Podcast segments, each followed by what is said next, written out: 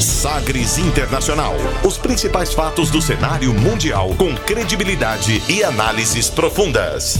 A contextualização histórica das últimas notícias com a apresentação de Rubens Salomão, comentários do professor de História Norberto Salomão e participação de especialistas. Um programa que vai além da notícia, com reflexões abalizadas sobre o panorama global. Sagres Internacional. Agora na Sagres.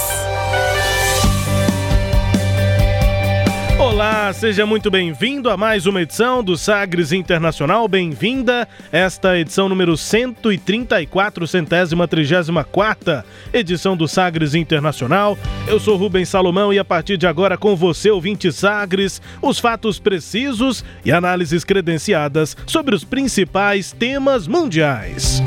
E você confere nesta edição do Sagres Internacional, que tem o apoio de Instituto Goiano de Direito. Pós-graduação 4.0 vai muito além do conteúdo. Acesse portaligd.com.br. No tema do dia 11 de setembro, o que dizer 20 anos depois? Golpistas capturam presidente e anunciam toque de recolher nacional na Guiné. Como mudanças na China podem afetar o agronegócio e a economia do Brasil? Eleições no Marrocos, Partido Islamita, atualmente no poder com 125 cadeiras, consegue eleger só 12 parlamentares. Para companhias aéreas, ameaças cibernéticas são o principal temor de segurança da atualidade. E ainda as músicas mais tocadas pelo mundo nesta edição, nas paradas da Hungria. Fique ligado, Sagres Internacional está no ar. Você conectado com o mundo. Mundo. O mundo conectado a você. Sagres Internacional. E como sempre, o programa conta com a produção, comentários do professor de História e Geopolítica, Norberto Salomão. Oi, professor, tudo bem? Olá, Rubens, tudo bem? Olá a todos aqueles que estão nos acompanhando. Um grande abraço nessa nossa audiência qualificada. E vamos lá, como sempre, para refletirmos sobre o cenário internacional. Muitas é, questões, muitos assuntos nesta semana. Vamos que vamos. Edição 134 chegou. Obrigado a você que nos dá, é, que nos faz companhia aí, né? Do outro lado, você no foninho de ouvido, nos acompanhando como podcast. Obrigado aqui pela sua audiência. Vamos que vamos, começando o programa de hoje, conferindo uma declaração de destaque nesta semana. Agora, as frases bem ou mal ditas por aí. Sim, pero la canción... Abre aspas. Abre aspas para o coronel Mamadi Doumbouya, novo comandante da Guiné, depois da captura do presidente do país, Alpha Condé. Os oficiais proclamaram a dissolução das instituições e anunciaram um toque de recolher em todo o país até segunda ordem. Isso aconteceu nesta semana, então abre aspas para o coronel Mamadi Doumbouya. Ce n'est qu'à midi que le lieutenant-colonel Mamadi Doumbouya, nouvel homme fort du pays, fait son entrée et annonce la couleur. Nous voulons rassurer tout le monde ici présent qu'il n'y aura aucun esprit de haine ni de vengeance. Il faut dire qu'il n'y aura pas de chasse aux sorcières. Je veux tout de même vous informer qu'un déplacement hors de nos frontières ne sera pas autorisé pendant la transition.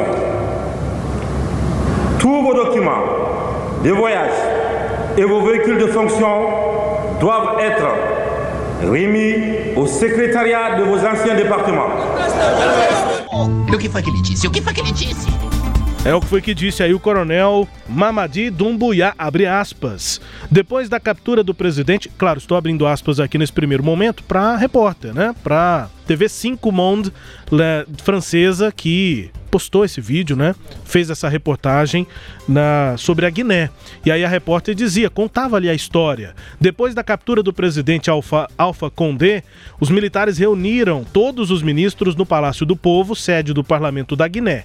Como os ausentes seriam considerados rebeldes, todos os ministros estiveram presentes, mesmo depois da prisão do presidente. Depois de meia hora de atraso, o coronel Mamadi Doumbouya novo homem forte do país, fez sua entrada. Aquela primeira pausa em, em, que a gente ouviu um ambiental muito confuso, né? Uma certa gritaria, enfim, foi o momento em que o Dumbuiá entrou no Palácio do Povo e aí a repórter fez aquela pausa, né? O novo homem forte do país fez sua, sua entrada e aí mostrou a cena dele entrando no palácio, uma confusão danada depois da prisão, da captura do presidente. E aí depois anunciou o que a repórter chamou de golpe.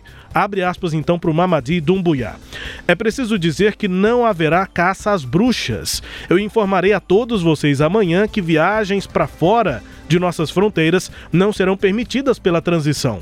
Documentos referentes às viagens e os veículos funcionais devem ser reportados diretamente ao respectivo departamento.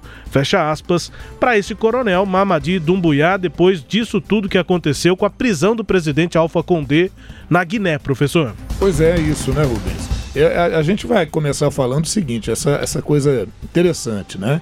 Existem quatro países no mundo com o nome de Guiné. Uhum. Né? confusão pronta. Fantástico. Então, três deles estão na África é a Guiné, essa que nós estamos falando aqui hoje. Tem a Guiné-Bissau, que faz fronteira com a Guiné, está ao norte da Guiné.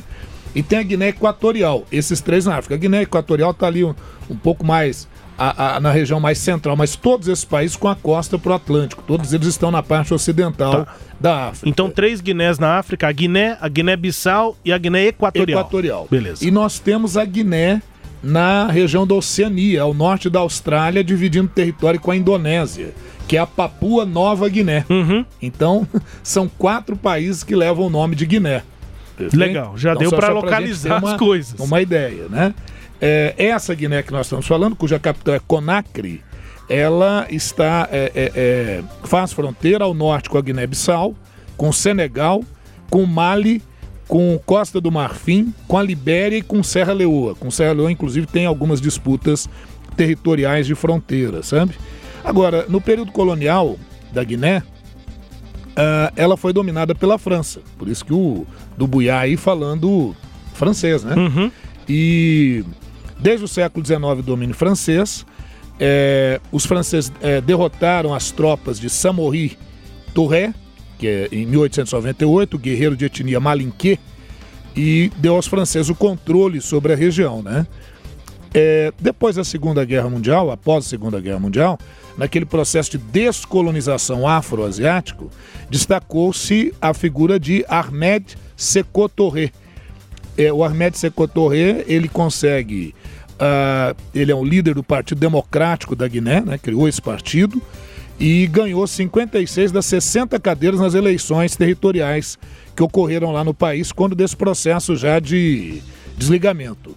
E aí é, ocorreria um plebiscito para definir se a Guiné continuaria vinculada como território francês. O povo da Guiné iria votar. Como realmente votaram. E a maioria esmagadora rejeitou a proposta de pertencer à comunidade francesa. A Guiné se torna independente, então, em 2 de outubro de 1958. E aí o Sekou Touré, né, o Ahmed Sekou Touré, ele ficou pouquinho tempo lá no, no, no poder. Né? Ele, ele entrou em 57 e vai governar até a sua morte em 1984. Ah, houve uma tentativa de derrubar o governo dele, inclusive com a colaboração de franceses, porque muitos investimentos franceses foram retirados dali e a Guiné aproximou-se, no contexto da Guerra Fria, a Guiné aproximou-se da União Soviética. É, então, estabeleceu-se ali um governo socialista, altamente ditatorial. Houve a tentativa de derrubá-lo de várias maneiras, armando pessoas internamente, inclusive para desestabilizar, houve uma operação chamada Operação Persil, em que introduziram uma grande quantidade de notas falsificadas, dinheiro falsificado, para desestabilizar a economia. Mas mesmo assim, com um pulso forte, o Torre conseguiu permanecer. Né? E, e essas tentativas de derrubá-lo fortaleciam ainda mais a, a, o autoritarismo e as medidas de exceção que ele adotava. Mandou muita gente para prisão, perseguiu muita gente, mas quando ele morreu em 84, uma junta militar encabeçada pelo coronel Lansana Conté, aí é Conté ou Conté, né? Tomou o poder em 3 de abril de 84. E o Lansana Conté ficou no poder aí até 2008, né? até dezembro de 2008, quando ele faleceu também. Então a gente já viu duas grandes ditaduras aí. Então a democracia lá e eleições livres só vão ocorrer em 2010, né? O atual presidente Al, Al, Alpha Condé Ele foi preso durante o período da ditadura do Lanzana Conté, é, condenado à morte, inclusive. Mas aí, depois da morte do, do Conté, ou Conté, pressões sociais muito fortes é, levaram a junta militar que tinha assumido a anunciar eleições. Né? Aí o capitão Musadades Camara, que tinha dado o golpe de Estado, suspendeu a Constituição, as instituições, mas pressionado, teve que convocar eleições em 2010. E em 2010, Rubens, foram as primeiras eleições livres e efetivamente democráticas que esse país teve, um país de longa história, mas só em 2010 essa possibilidade. E aí o, o Alfa Condé foi eleito democraticamente, tudo ele, ele vai ser eleito no segundo turno, né? E em 2015 ele consegue se reeleger. Em 2020, onde ele pisa na bola, ele faz uma reforma constitucional, aprova uma nova Constituição, e essa nova Constituição deu a ele o direito de um terceiro mandato, em eleições que foram muito questionáveis em 2020. E agora, em 2021, o Mamadi, né, o tenente-coronel Mamadi do Buiá, consegue conduzir um golpe militar que a princípio foi até negado, né? Disseram, não, não teve golpe nenhum. É, a, a, as forças de segurança lá falaram que estava tudo sob controle, até que eles prendem o presidente e convocam os ministros e todo o secretariado e já anunciam que realmente é um novo governo que está em ação, um governo por enquanto provisório, né? É, de um país muito pobre, apesar de ter muitos recursos hídricos e minerais, mas afetado por desemprego, por corrupção e pela pandemia da Covid-19, né? Foi no dia 5 agora, né, de setembro, que isso ocorreu, que ele foi deposto. E o Mamadi do Buiá, ele denuncia o caos do governo e fala que vai restabelecer a ordem, né? Havia ali também, justamente nesse momento, teria uma. Um, dia 5 eles tomaram o poder, no dia 6 ocorreria uma partida pelas eliminatórias da Copa do Mundo entre a seleção da Guiné e do Marrocos. Eles já estavam lá treinando e tudo, mas aí esse jogo, obviamente, foi cancelado. Não há uma data ainda marcada para acontecer, né? O jogo seria no Estádio General Lassana Conté, aquele ditador, é o nome do estádio lá em Conakry, uhum. na capital. E no elenco lá tem nomes conhecidos, né? Dos nomes mais conhecidos da delegação do Marrocos, destaca-se o lateral direito, Hakimi, é, contratação mais cara do PSG, né? Para essa temporada, 60 milhões de euros. Hakimi, né? Hakimi. Normalmente os narradores é, falam Hakimi. Hakimi. É. Hakimi. No, e... no, uh, o Messi foi, foi sem investimentos para trazer o Messi porque Isso. já estava no final do contrato. Isso. Mas o Hakimi foi o mais caro. 60 milhões de euros. E entre os jogadores da seleção da Guiné está o zagueiro Florentin Pogba. Alguns podem falar Florentin, que é assim que se escreve, mas em francês, Florentin, né? Florentin Pogba, uhum. que é do, do Sochaux, 31 anos, ele é irmão mais velho de ninguém mais, ninguém menos que o volante Paul Pogba. Só que esse joga pela França. É, esse agora está no Manchester United. Exatamente. É isso. Teve especulação dele para o PSG também, mas enfim, que coisa, né? Que situação é lá na Guiné, as imagens são muito impressionantes. É, ia em caminhonetes, né? Em cima é. de caminhonetes, aquela loucura toda. Achei engraçado que pelo menos no anúncio para TV tava todo mundo de máscara. Só o Mamadi que não, que tava falando, ele tava sem máscara. O pessoal tava, então aí. pelo menos nesse coisa, sentido, hein? protegido. Enfim, situação na Guiné, em, no, aqui no nosso Sagres Internacional que também tem tempo para o tema do dia. Navegando pelos mares da informação. Sagres Internacional.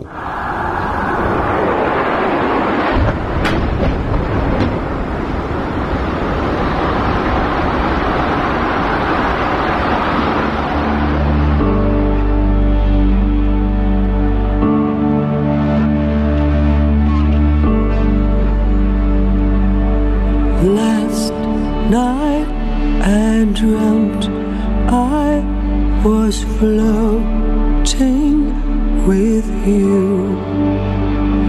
The river so deep and the sky perfect blue. If we leave behind the dust in the sky from the sound of sirens city will rise. Hold your hand in mine. We'll swim against the tide. From the sound of sirens, love will survive.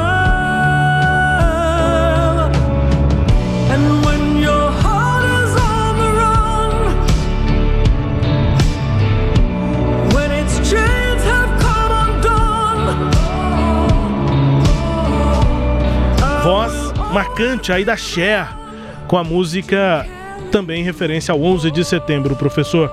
A Cher cantando aí a música Sirens, Sirenes e dá para é, entender aí o quanto essa música é comovente para os norte-americanos depois do atentado e a derrubada das duas torres gêmeas do World Trade Center em 2001.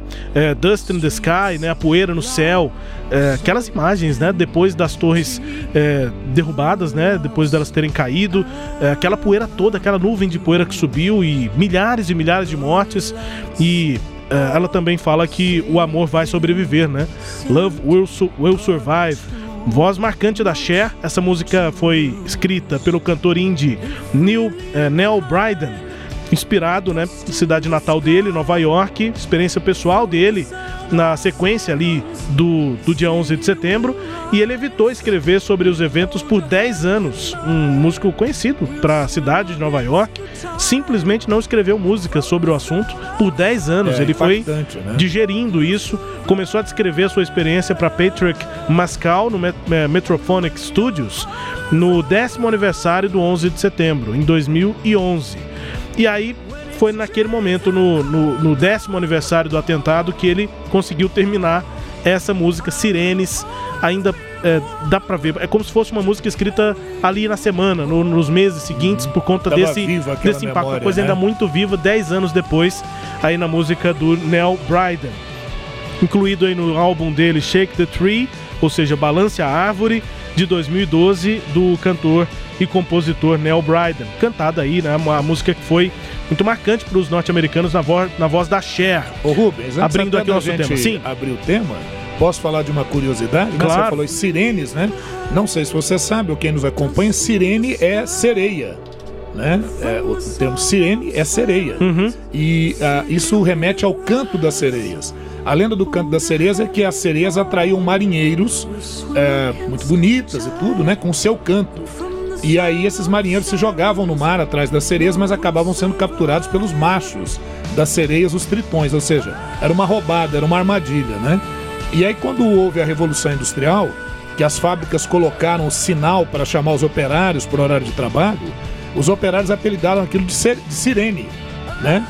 Fazendo, remetendo aquela questão do canto da sereia, né? Que parecia uma coisa que tá te chamando para uma coisa muito boa, mas era para um trabalho exaustivo e tudo, uhum. eles apelidaram e daí o termo sirene, né, que deriva de sereia, foi apelidado pelos trabalhadores. Que interessante. curiosidade. É, né? E o som, né, que era ouvido depois dos prédios terem sido derrubados. Sim. Não tinha mais o som é, enfim, daquela tragédia que foi, né? Pessoas que se jogavam, Não, enfim. É, e depois só o som da sirene e o silêncio das pessoas tentando entender o que aconteceu depois disparadamente do maior atentado terrorista da história do mundo, a queda das Torres Gêmeas. Abrindo então nosso tema do dia com a voz da Cher na música aí do Neil Bryden sobre o, as, os atentados. A gente vai ouvir ainda nesse tema, viu, professor Paul McCartney, Bon Jovi, U2 com músicas inspiradas no atentado de 11 de setembro. Um pessoal de qualidade aí, hein?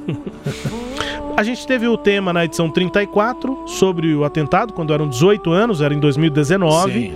Né, e ali a gente explicava né, sobre a Al-Qaeda, sobre o que se seguiu antes e depois do, do atentado. E agora, em 2021, 20 anos. O que dizer é o nosso título é, do tema. É isso. O que dizer 20 anos depois desse atentado, professor? É isso. Hoje, hoje né, no nosso tema, é muito menos as questões que envolvem a Al-Qaeda e tudo isso, e muito mais a gente fazendo um histórico e uma reflexão um pouco sobre o tema, né?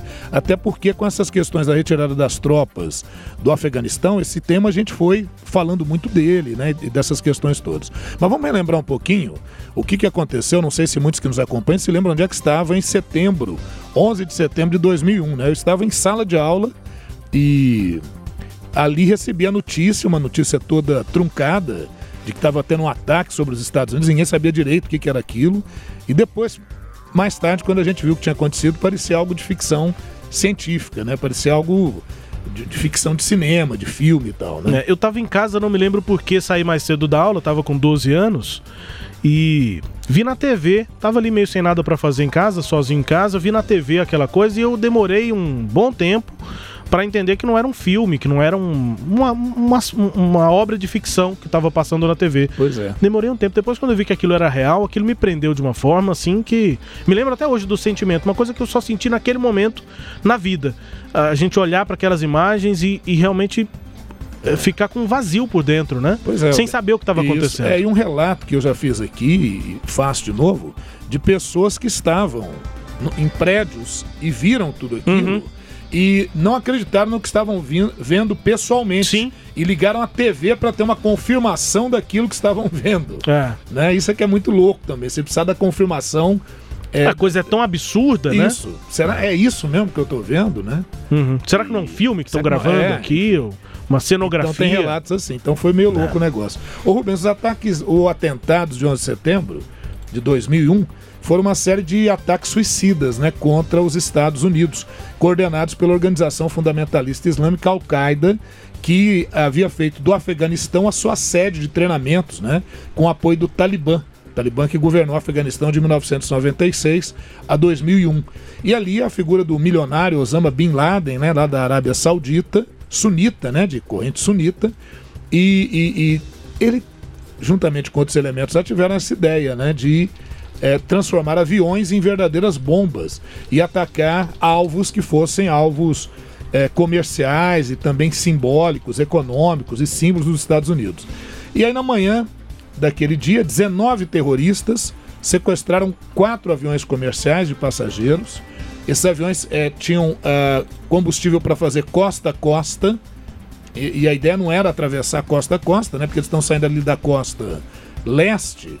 E, e eles iriam para a própria costa leste mesmo. Eles não iriam atravessar lá para a costa oeste, não. E como os tanques estavam carregados, você tinha uma verdadeira bomba ali, né? Essa era a ideia. Os sequestradores eles colidiram intencionalmente dois dos aviões contra as torres gêmeas do complexo empresarial lá do World Trade Center, na cidade de Nova York, matando todos a bordo, é claro, e muitas das pessoas que trabalhavam nos edifícios. Né? Foram 3 mil mortos, mais 6 mil feridos.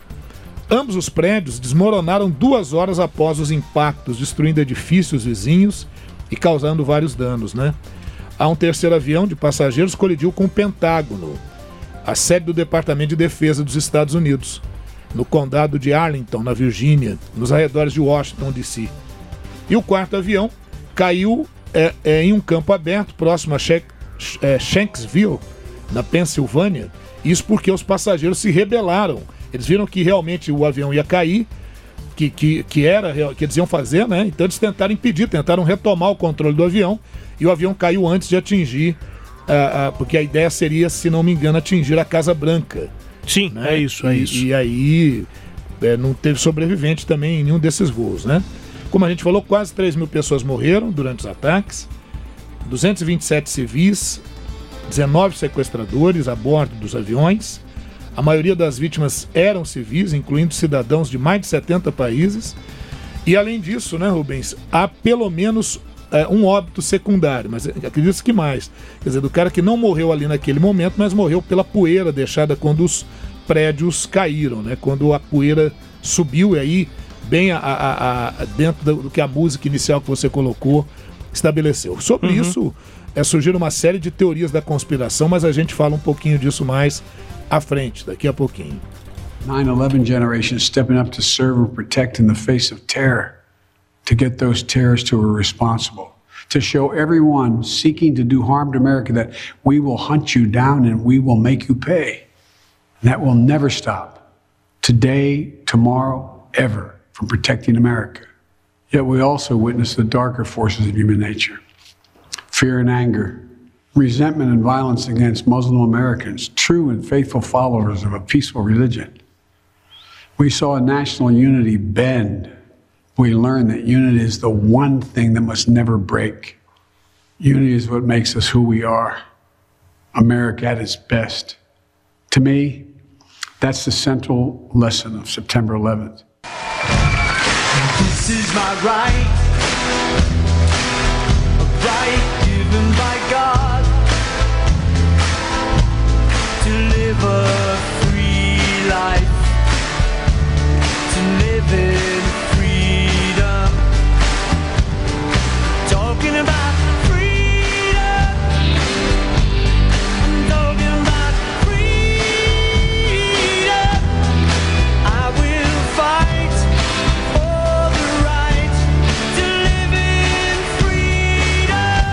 lutar pelo direito de viver com liberdade. Uh, canta aí o Paul McCartney com música também inspirada nos uh, atentados de 11 de setembro. Antes de explicar a música do Paul, uh, a gente ouviu aí Joe Biden, uma declaração Sim. nesse momento de, é, é, completarmos né, 20 anos do 11 de setembro. Ele disse o seguinte, abre aspas, num trecho da declaração. Uhum. A geração do 11 de setembro se posicionou para servir e proteger diante do terror, para chegar aos terroristas que foram responsáveis, para mostrar a todos que querem causar mal aos Estados Unidos que nós vamos caçá-los e fazê-los pagar. Isso nunca vai parar hoje, amanhã, para sempre, para proteger os Estados Unidos. Nós também testemunhamos as mais as forças mais obscuras da natureza humana, medo e ódio ressentimento e violência contra muçulmanos americanos, verdadeiros e leais seguidores de uma religião pacífica. Nós vimos a unidade nacional se fortalecer, nós aprendemos que a união é a única coisa que nunca pode ser quebrada. União é o que nos faz sermos o que somos. É o melhor dos Estados Unidos e, para mim, esta é a mensagem central do 11 de setembro, fecha aspas, disse Joe Biden, presidente dos Estados Unidos, aí nesta semana, em que são completados 20 anos dos atentados. E o Paul McCartney escreveu essa música, Freedom, Liberdade, para um show, eh, um evento beneficente que ele organizou para as vítimas e famílias dos ataques de 11 de setembro, o Concert for New York concerto, o show para Nova York. Né? O Paul McCartney estava no avião esperando para decolar, decolar num dos aeroportos de Nova, de Nova York quando o World Trade Center foi atingido. E aí ele é, escreveu essa música, né? Também já falando sobre a guerra ao terror, sobre a vontade dos americanos de terem liberdade, porque depois aquele clima aterrorizante, né, pós 11 de setembro, é exatamente esse. Os americanos se sentiam sem liberdade e é o que cantou Paul McCartney. Depois, um momento importante dessa música, inclusive, essa foi a que encerrou aquele show em é, evento beneficente para as vítimas, encerrou o show e depois ele também cantou essa música no Super Bowl de 2002, né, aquele evento importante do futebol americano, né, a final do futebol americano lá nos Estados Unidos, e aí tem o show do Super Bowl, Paul McCartney cantou, se apresentou com um coro de 500 crianças de todos os 180 países naquela, naquele momento é, em que o jogo estava sendo transmitido. Então uma criança é, de cada país onde o jogo estava sendo transmitido, pelo menos num coral de 500 crianças cantando essa música Freedom do Paul McCartney. Ah, mais uma inspirada aí, portanto, no 11 de setembro. E essa lição, né, a mensagem que fica para Joe Biden do que foram os atentados lá de 2001. Pois bem, professor, e quais foram as principais consequências desses atentados? Já citando, claro, esse sentimento dos norte-americanos, que é cantado por um britânico, Sim. pelo Paul McCartney, mas que também fica na fala do Joe Biden, né? A união dos americanos, isso também parece ser uma consequência importante daqueles atentados. É, Rubens, é, é assim, como consequência imediata, a gente teve os Estados Unidos primeiro procurando de onde veio esse ataque, uhum. o que era isso, né? E quando se identificou a Al-Qaeda, aí começa uma ação é, contra o terrorismo, né? O presidente da época era o presidente George W. Bush, que é filho de, do presidente George Bush, já tinha sido presidente, o pai dele nos anos 90, e depois ele é, se tornou presidente também, com uma baixa popularidade, né?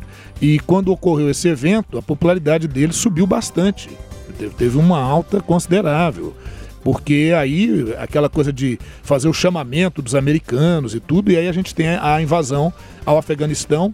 Ele chamou de eixo do mal, em que ele qualificou o Afeganistão, o Iraque, o Irã, né, a Coreia do Norte, e que isso precisaria ser combatido e tudo.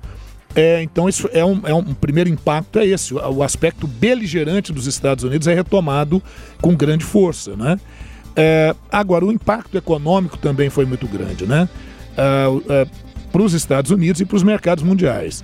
A New York Stock Exchange é, e a American Stock Exchange e a Nasdaq não abriram, né, que são os principais é, índices referenciais das, da Bolsa de Valores, né, eles não abriram em 11 de setembro, as, essas bolsas, e permaneceram fechados até 17 de setembro de 2001. É, quando os, o mercado de ação começou a dar uma reagida. O Dow Jones Industrial Average, é, que é o índice de mercado de ações, caiu 684 pontos. O que, que significa isso em percentuais? Uma queda de 7,1%, um recorde de recuo naquele dia. E no final daquela semana, o, o índice Dow Jones ele caiu 1.369 pontos, quer dizer, na, na semana 14,3. Até então, a maior queda em uma semana na história, é, que mais tarde seria superada pela crise de 2008, né? aquela bolha imobiliária de 2008 e tal, a gente teve essa crise econômica. Né? A- as bolsas estadunidenses perderam 1,4 trilhão de dólares em valor em uma semana. Em Nova York, cerca de 430 mil postos de trabalho por mês e 2,8 bilhões de dólares em salários foram perdidos em três meses segui- seguintes ao 11 de setembro. Então, os efeitos econômicos, Rubens, e todos aqueles que nos ouvem, né, foram terríveis, né? A- a- a- Estima-se que o PIB da cidade diminuiu 27,3 bilhões de dólares naqueles últimos três meses de 2001 e depois ao longo de todo o ano de 2002. O governo dos Estados Unidos, o governo federal, concedeu 11,2 bilhões de dólares de assistência imediata ao governo de Nova York, isso em setembro de 2001, e mais 10,5 bilhões de dólares no início de 2002 para retomar o desenvolvimento e tudo, né? Um outro impacto, né, Rubens, é na questão das viagens aéreas, né? O espaço aéreo estadunidense foi fechado por vários dias, as viagens aéreas diminuíram bastante e levou a uma redução de quase 20% da capacidade de transporte aéreo nos Estados Unidos. Afetou bastante o setor aéreo. E um outro aspecto importante também é a legislação antiterrorismo, né? Quer dizer, a segurança dos voos, a, a- a maior integração entre as agências de inteligência nos Estados Unidos, porque essa foi uma grande acusação à época, né? Que a- o FBI, a CIA e outras agências tinham informações, Rubens, mas essas informações não estavam conectadas. E por isso teria tido- eles teriam tido tanta facilidade. Aí houve uma brecha assim, aí, né? Houve uma brecha aí. Então, depois disso, você vai ter uma legislação antiterrorismo mais rigorosa. A questão da utilização de talheres de metal em, em voos, isso vai acabar. É, detectores de metal, é, viajar armado no avião. Então, quer dizer, tudo isso passa a ter uma restrição muito maior. Então, a segurança dos voos foi aumentada. Também aquele espaço onde fica o piloto, as portas foram reforçadas para que elas não fossem devassadas por eh, pessoas eh, que quisessem fazer ou um atentado ou qualquer ato do gênero, né? Então, assim, houve essa mudança significativa. E o impacto do 11 de setembro se estende para além da geopolítica, porque vai atingir também a sociedade, a cultura. Né? Algumas reações imediatas aos atentados incluem o maior foco na vida familiar, na religiosidade, eh, nas expressões do aumento de patriotismo. Ah, eu, eu faço um link muito grande da eleição do Trump com esse processo, porque não foi de imediato, mas ao longo do tempo, isso fez com que surgissem grupos extremamente radicais e voltados para a teoria da conspiração. né? Então isso, isso, isso acabou ativando esse processo também. E isso né? que o Biden citou também, né? A xenofobia e a Xenofobia, islamofobia, né? Isso, isso. E, e as teorias de conspiração, né? De que o próprio presidente George W. Bush tinha conhecimento e que deixou acontecer propositalmente para elevar a sua popularidade. É, porque ele queria ter uma guerra. Isso, lógico que nada disso se confirmou. Depois havia muita coisa que a família Bush, que mexe com petróleo, teria contatos com a família do Osama Bin Laden. Tinha mesmo, mas eram contatos de petróleo. O Osama Bin Laden era uma ovelha negra, digamos assim, nesse processo, né? Ah, ou um elemento assim atípico nesse É, processo. ele não participava dos negócios, É. o negócio dele era outro. Era né? outro. É, o, pai dele, só, o pai dele teve 50 filhos. O pai do Osama Bin Laden, né? Teve 50 filhos. E, e a outra questão também, né, Rubens, é de que as torres, elas, elas desmoronaram. Então, a, a, a teoria da conspiração diz que é porque ela foi implodida, que os caras colocaram bombas também, foi implodida. Não há nenhum motivo para dizer que não, não tinha bombas lá, não, não é isso. Engenheiros, especialistas já avaliaram isso e viram que o impacto dos aviões, porque o primeiro impacto foi na Torre Norte, e 17 minutos depois, na Torre Sul.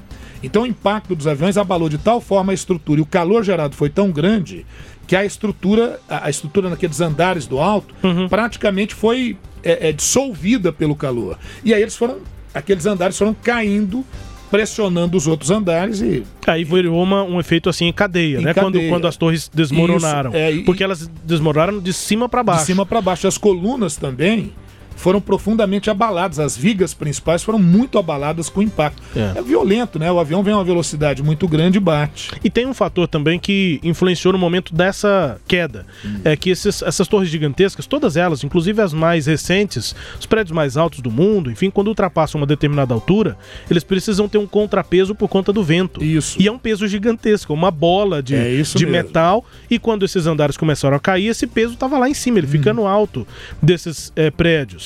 É, fica ali com uma espécie um de compensação. Quase, né? Ali, quando né? vem um vento muito forte, o, esse peso faz esse, esse contrapeso. Quando os andares cederam, tinha muito peso para cair isso, e os andares de baixo isso. não conseguiram resistir. É, então não se confirmou esse negócio de que ah, tinha bomba embaixo. É, e, e no Pentágono, você não encontrou asa de avião, né?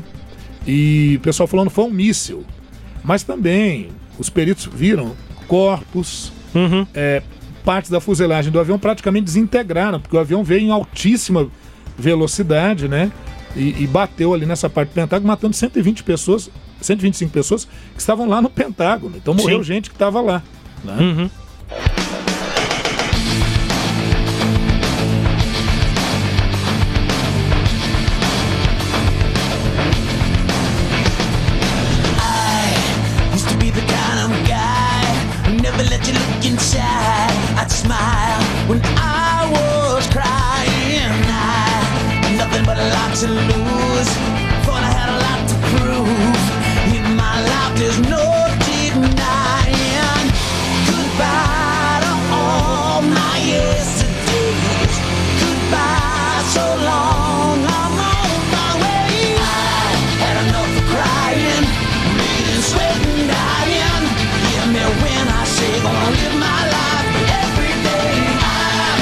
Day. Everyday, música de Bon Jovi, também com inspiração no 11 de setembro e com esse clima mais otimista, viu, professor Bon Jovi?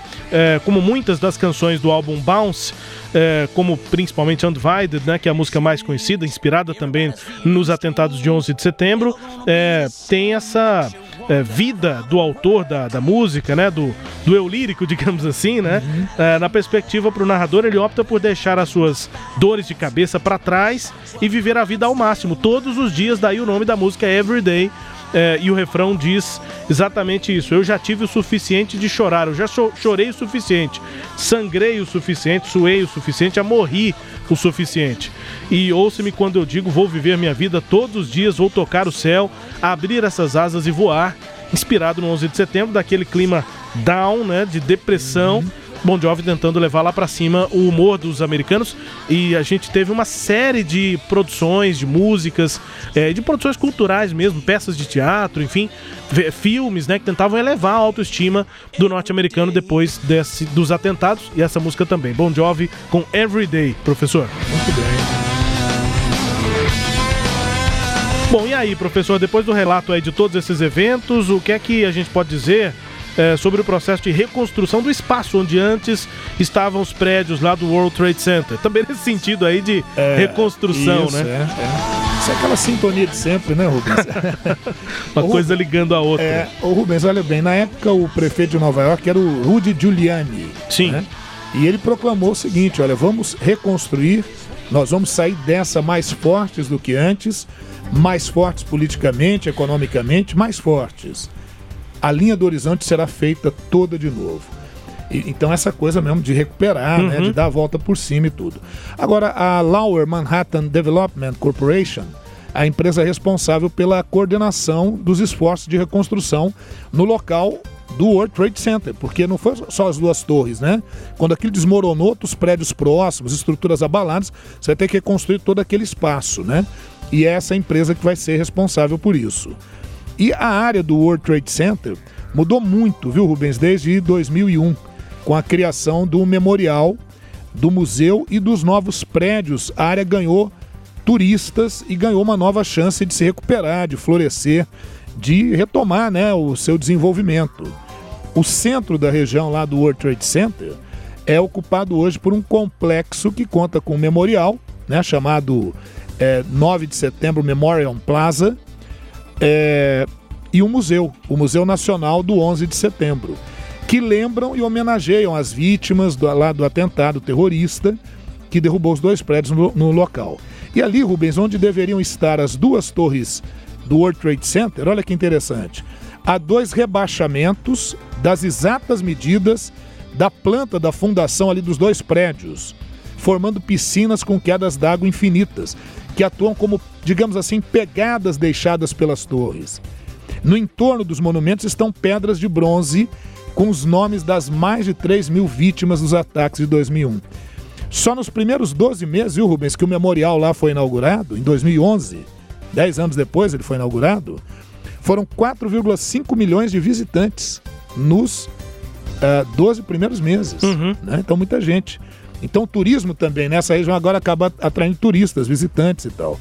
Além do memorial, o lugar ainda abriga dois importantes pontos de visitação. O primeiro que eu vou destacar aqui é o museu que fica a 21 metros debaixo da terra. Aqui eu estou tentando levar aqueles que nos acompanham numa viagem assim, né, virtual aí, é, o, o que, que virou ali, o que, que aconteceu. Né? Então, 21 metros abaixo, você tem o museu, com mais de 10 mil metros quadrados de espaço para abrigar uma coleção de 14 mil artefatos, 40 mil imagens e centenas de horas de vídeos e gravação de vozes sobre o que ocorreu. Dentre as peças em exposição do museu estão caminhões de bombeiros danificados lá no salvamento, pedaços das torres e até partes dos aviões usados no ataque. Né? Estão lá nesse museu. O design do museu aborda um estilo desconstrutivista, simulando assim um prédio inacabado, uma construção inacabada, propositalmente, né? Para dar essa ideia é, é, de refletir sobre os efeitos do ataque das Torres Gêmeas. Então, muito, muito bem bolada a coisa, né? E o segundo ponto de visitação, isso aqui é muito maluco, né? É a árvore sobrevivente. Uma árvore sobreviveu a tudo isso naqueles escombros. Eles pegaram essa árvore, trataram dela, recuperaram a árvore e depois plantaram ela no local com outras árvores, né? E essa árvore também é um lugar de visitação. O nome da árvore é árvore sobrevivente. E a curiosidade, dizem os responsáveis lá pelo memorial, eles garantem que ela é a primeira a florescer todos os anos. A gente não sabe até onde isso é verdade, onde isso é lenda. mas é uma enfim, história bonita, né? Bonita. É. E o, a- o memorial e o museu do, do 11 de setembro não foram as únicas eh, novas construções, não, né? Que vão, vão- vão ser construídas outras coisas ali nessas quase duas décadas. Outras obras começaram a ser erguidas e ajudar a revitalizar a área. Uma delas é o One World Trade Center, um dos novos prédios feitos para abrigar o novo World Trade Center. É, ele se destaca por ser um dos maiores da região ocidental do planeta, né, um dos mais elevados. Olha, olha a altura dele. Ele tem exatos 1.776 pés de altura. Mas por que, que nós estamos falando em pés de altura, que é uma medida que a gente nem usa aqui no Brasil, né? Para nós aqui, 541 metros. Só que os 1.776 pés de altura é para homenagear o ano de independência dos Estados Unidos, que é 1776. Então, propositalmente foi feito assim. Ao todo, o prédio se destaca por ter 104 andares, mais de 70 elevadores, 279 mil metros quadrados de espaço para abrigar escritórios e demais espaços corporativos. Ali trabalham cerca de 3 mil empregados e tem vários grupos corporativos lá. A outra construção interessante foi o hub de, de transporte, que é um eixo né, integrado de transporte, é, com estações de trem, com destino a Nova Jersey. É, o prédio que abriga essa estação, né, esse eixo, é belíssimo. Ele é todo branco, o teto é vazado, formado por placas que simulam asas, que vão por todo o lado exterior do lugar. Essas asas exteriores, aliadas ao telhado feito para abrir mecanicamente, para aproveitar a luz do dia, foram projetadas para homenagear as vítimas do 11 de setembro. É, por quê? Porque quando o design, né, toda a estrutura foi projetada para que no equinócio de outono, que fica próximo da data do 11 de setembro, a incidência do sol sobre essa área tem um efeito luminoso especial. E aí ele homenageia as vítimas do 11 de setembro. Por fim, né, Rubens, vale a pena mencionar a reconstrução da estação de metrô, que ficava abaixo do antigo World Trade Center. Ela foi reconstruída, atualmente nomeada de World Trade Center Cortland. A estação fica em Cortland Street e ajuda a ligar a área com o resto de Manhattan e, e- e de Nova York, né? Enfim.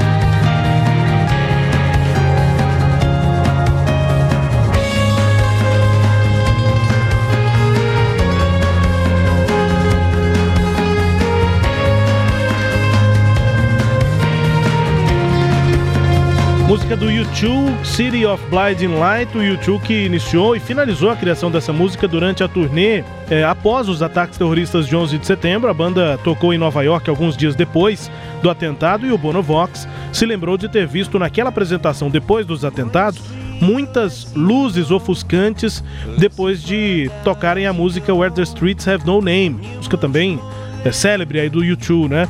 E aí essa frase da música Ah, você está tão bonita esta noite é sobre é, Bono Vox olhando para todas as pessoas nessa apresentação em Nova York, pouco tempo depois do, dos atentados de, é, de 11 de setembro. Então, essa música é sobre o sentimento do Bono Vox nessa apresentação e, claro, tudo que estava envolvido ali nessa apresentação depois dos atentados.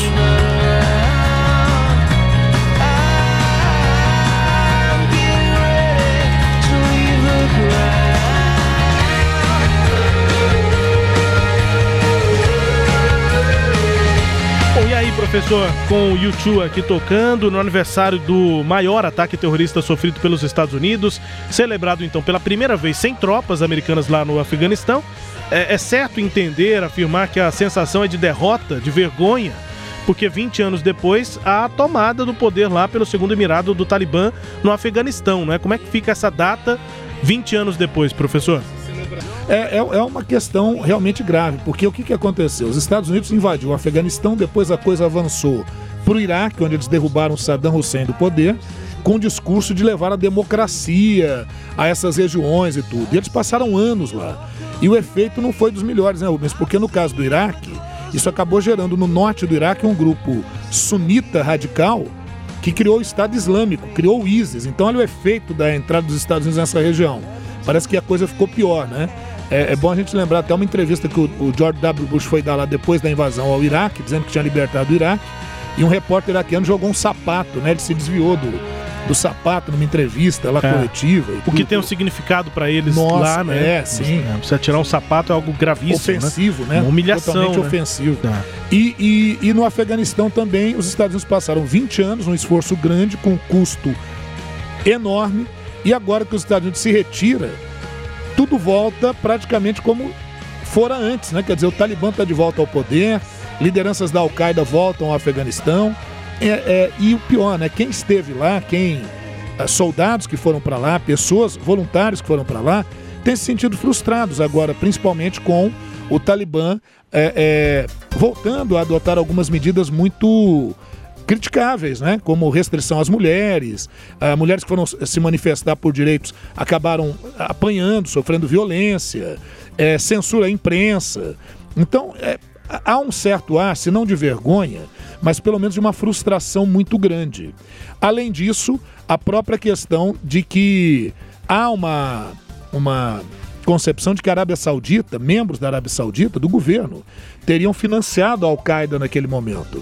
Então há um relatório que as vítimas do, do 11 de setembro querem que o presidente Biden revele o que realmente está presente, se isso é verdade ou não, porque a Arábia Saudita é um dos grandes aliados dos Estados Unidos lá no Oriente Médio, né? E, e há assim uma, uma ideia de que os Estados Unidos não querem revelar esse relatório porque isso comprometeria as relações com os Estados Unidos. Então nenhum dos presidentes revelou. Estão pedindo que o Biden faça, ele disse que vai fazer. O governo da Arábia Saudita diz que prefere que faça para ela poder se defender, para ela saber o que está sendo dito lá para ela se defender. Mas essa é a história, né? Infelizmente, nós tivemos uma perda de vidas muito grande naquele 2001. Foi um momento muito dramático para a humanidade, né?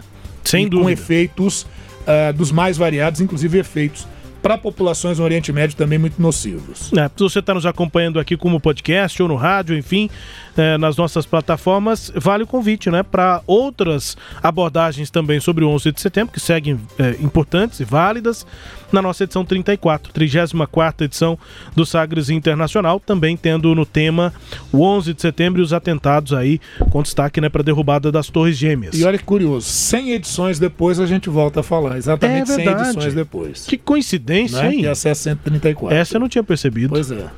Que coisa. 20 anos dos atentados de 11 de setembro na edição 134 do Sagres Internacional. Que faz intervalo daqui a pouco com outras informações e análises. E se você acredita que o cenário jurídico não mudou, chegou a pós-graduação 4.0. Uma perfeita conexão entre o direito doutrinário com as novas habilidades do profissional do futuro. Novos conteúdos com juristas renomados. Um novo cenário jurídico está à sua espera. Encare o desafio e cresça profissionalmente. Instituto Goiano de Direito, acesse portaligd.com.br.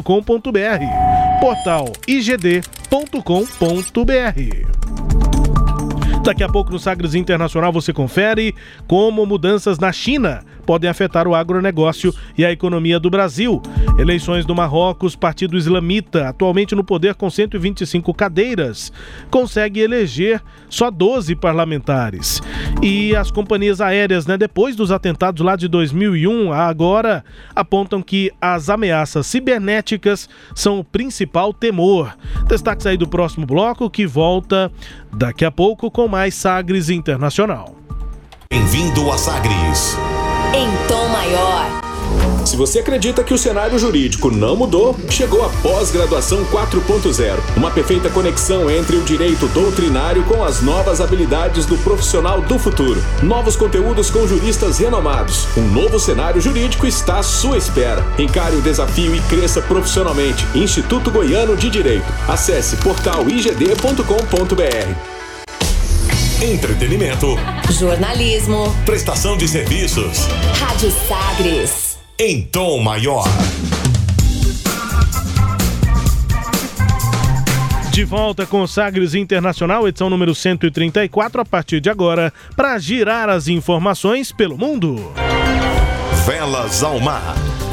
As medidas de segurança estabelecidas em aeroportos e aviões depois dos atentados de 11 de setembro de 2001 em Nova York limitaram drasticamente o risco de uma nova ação terrorista. Hoje, no entanto, o que mais preocupa as companhias aéreas no quesito segurança são os potenciais ataques cibernéticos. A blindagem de portas de acesso, uso de equipamentos sofisticados para detecção de explosivos, monitoramento de passageiros e o controle mais rígido dos objetos que podem ser levados levados para dentro das aeronaves foram algumas das medidas introduzidas depois dos atentados. E numa nota publicada nessa última semana, o diretor-geral da Associação Internacional de Transportes Aéreos, Willie Walsh, afirmou que há mais segurança nos aviões atualmente. Além disso, mesmo que alguém conseguisse burlar essas medidas de segurança, tentasse assumir o controle físico de uma aeronave, os próprios passageiros, cientes do que ocorreu em do 11 de setembro, lutariam. Professor, inclusive, relatou aqui um dos aviões que foram sequestrados, depois foram recontrolados e acabou caindo, mas não houve a, a execução do atentado naquele momento. E aí agora a questão são os ataques cibernéticos. Sabe por quê, professor? Porque na prática os especialistas hoje já sabem que os aviões poderiam ser pilotados todos de forma remota. Uhum. Só não são porque há ainda uma questão cultural, social, de que a gente se sente mais seguro sabendo que tem um outro Um humano, piloto ali, é. um piloto ali comandando, um comandante. Mas muito é, do que os aviões fazem, pousam, é, decolam, os planos de voo, isso tudo já é controlado de forma remota. E um ataque cibernético aí sim É pode verdade, causar uma é tragédia. O Reino Unido quer devolver à França embarcações com migrantes em situação irregular. O Reino Unido recebeu um número de recorde de imigrantes que atravessaram pelo Canal da Mancha e o país agora quer ter o poder para obrigar as embarcações maiores a voltar para o continente europeu. Destaque aí, portanto, para decisões do Boris Johnson, primeiro-ministro lá do Reino Unido. E finalizando aqui o nosso eh, giro internacional, aquela confusão lá em El Salvador, né? Os bitcoins, ah, protestos nas ruas, falhas tecnológicas e uma queda no valor marcaram o primeiro dia em que El Salvador realmente adotou o Bitcoin como moeda legal. O preço do Bitcoin até esta semana caiu para o seu nível mais baixo em um mês, partindo de 52 mil dólares para menos de 43 mil dólares. Um político da oposição disse que a queda fez com que um dos países mais pobres da América Latina, El Salvador, perdesse 3 milhões de dólares. Algo que já tinha sido antecipado aqui, professor. É. E o Najib Bukele falou que não, perdeu agora, mas ganha depois. né? Aham. Então que a- o El Salvador tem que acostumar a conviver com essa volatilidade do- dessa criptomoeda. Vamos ver no que que dá isso, né? O Ernesto nos convidou. Brasil Internacional. Brasil e China, né? No nosso quadro aqui, Brasil Internacional, crescimento chinês na casa dos dois dígitos pode ficar no passado, pode ter ficado no passado, pelo menos é o que indicam dados do Ministério da Agricultura e Recursos e Assuntos Rurais da China e a Academia de Ciências do Agronegócio da China. Eles apontam para um crescimento que deve cair à metade do que foi registrado nas últimas décadas, com uma média de 4,9% por ano até 2030. Os números levantaram dúvidas sobre a capacidade de a China absorver a produção brasileira como faz hoje. O gigante asiático, o maior parceiro comercial do Brasil, comprou 32% de tudo o que o Brasil exportou no ano de 2020. Então, se a, se a China vai crescer menos, para onde é que tudo que o Brasil produz vai, professor? É, é isso, é uma reflexão, né? O presidente Jair Bolsonaro, ele, na reunião do BRICS, né? Lembrar que o BRICS envolve Brasil, Rússia, China, é, Índia e África do Sul, né? Então o Brasil está num, num grupinho lá com a China. E o presidente Jair Bolsonaro, os filhos também, depois de terem criticado a China, chamar a vacina que vem da China de vacina e falar que eles são os culpados de tudo, o presidente, é, num discurso mais ameno aí agora, né? É, ou, ou mais realista, né? É, ele disse que a China é importante, inclusive, para a gestão da pandemia, porque os insumos para as vacinas vêm da China. Foi a fala dele na- nessa reunião do BRICS e tudo. Agora a questão é que, veja você, Rubens, só o que nós exportamos para a China no, no ano que passou foi 35 bilhões de dólares. Então a China hoje é o nosso grande comprador né, de produtos. Agora o que você coloca? Ah, o crescimento da China deve diminuir, é uma tendência a diminuir, perfeito. Mas a questão não é só essa. A questão é que a China também está buscando opções para não ficar dependente só de alguns países. E que opções que a China tem buscado? Tem buscado recuperar a sua produção de suínos, depois de gripe suína e tal, tomando mais cuidados né, com as questões higiênico-sanitárias. Também a, a criação de, de aves. Então, isso pode ser, pode haver uma competição com o aumento de uma produção interna da China. Né? Agora, por outro lado, soja, é, café, outros produtos que a China importa, ela vai necessitar. Então o Brasil ainda tem um campo muito grande de açúcar. Então há um campo ainda muito grande para o Brasil avançar, não só na China, mas nos países asiáticos próximos. Tailândia, Indonésia. O Brasil tem vendido muito, Japão, né? Tem vendido muito para esses países também. Então, o, o agronegócio pode ficar, de certa forma, tranquilo, que ainda nós temos muitos anos de venda. Agora, ficar atento, porque a China está investindo muito na África também, em países africanos, para que tenha uma- um, um leque maior de opções na hora de comprar produtos. Lembrar que os Estados Unidos também é o nosso grande concorrente na venda de soja.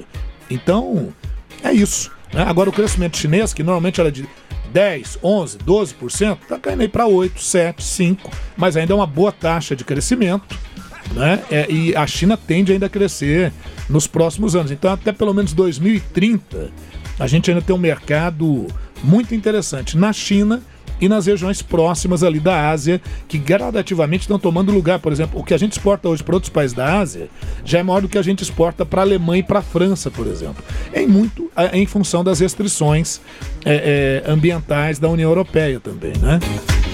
É isso, hein? Destaques aqui, portanto, do Sagres Internacional, que vai chegando ao fim, ouvindo música bem tocada pelo mundo, hoje na Hungria.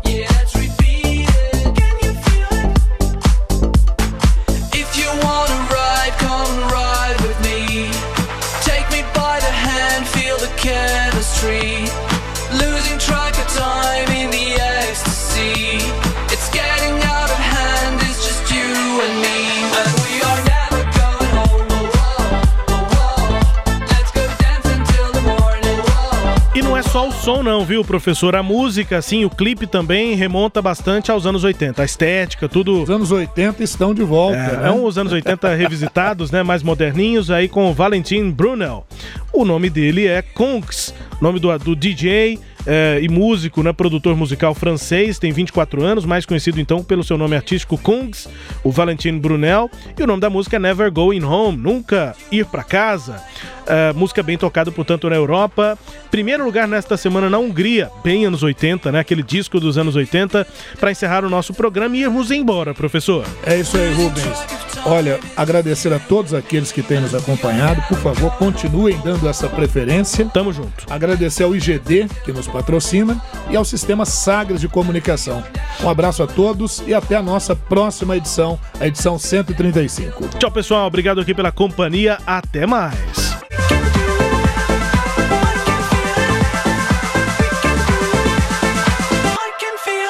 And we are never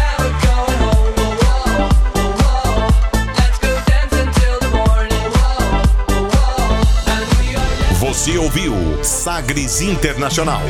Os principais fatos do cenário mundial com credibilidade e análises profundas.